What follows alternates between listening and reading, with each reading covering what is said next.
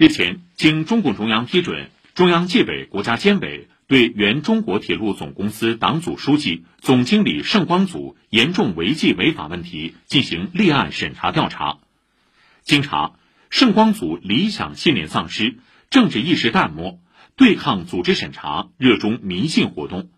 违反中央八项规定精神，违规接受宴请、旅游等活动安排，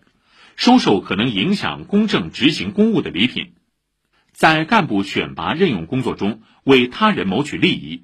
对亲属施管施教，纵容默许亲属倚仗其职务影响谋取私利。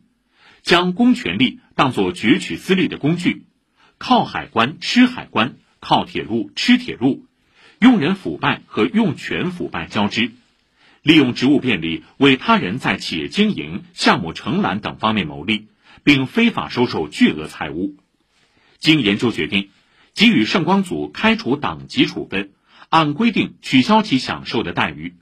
收缴违纪违法所得。将涉嫌犯罪问题移送检察机关依法审查起诉，所涉财物一并移送。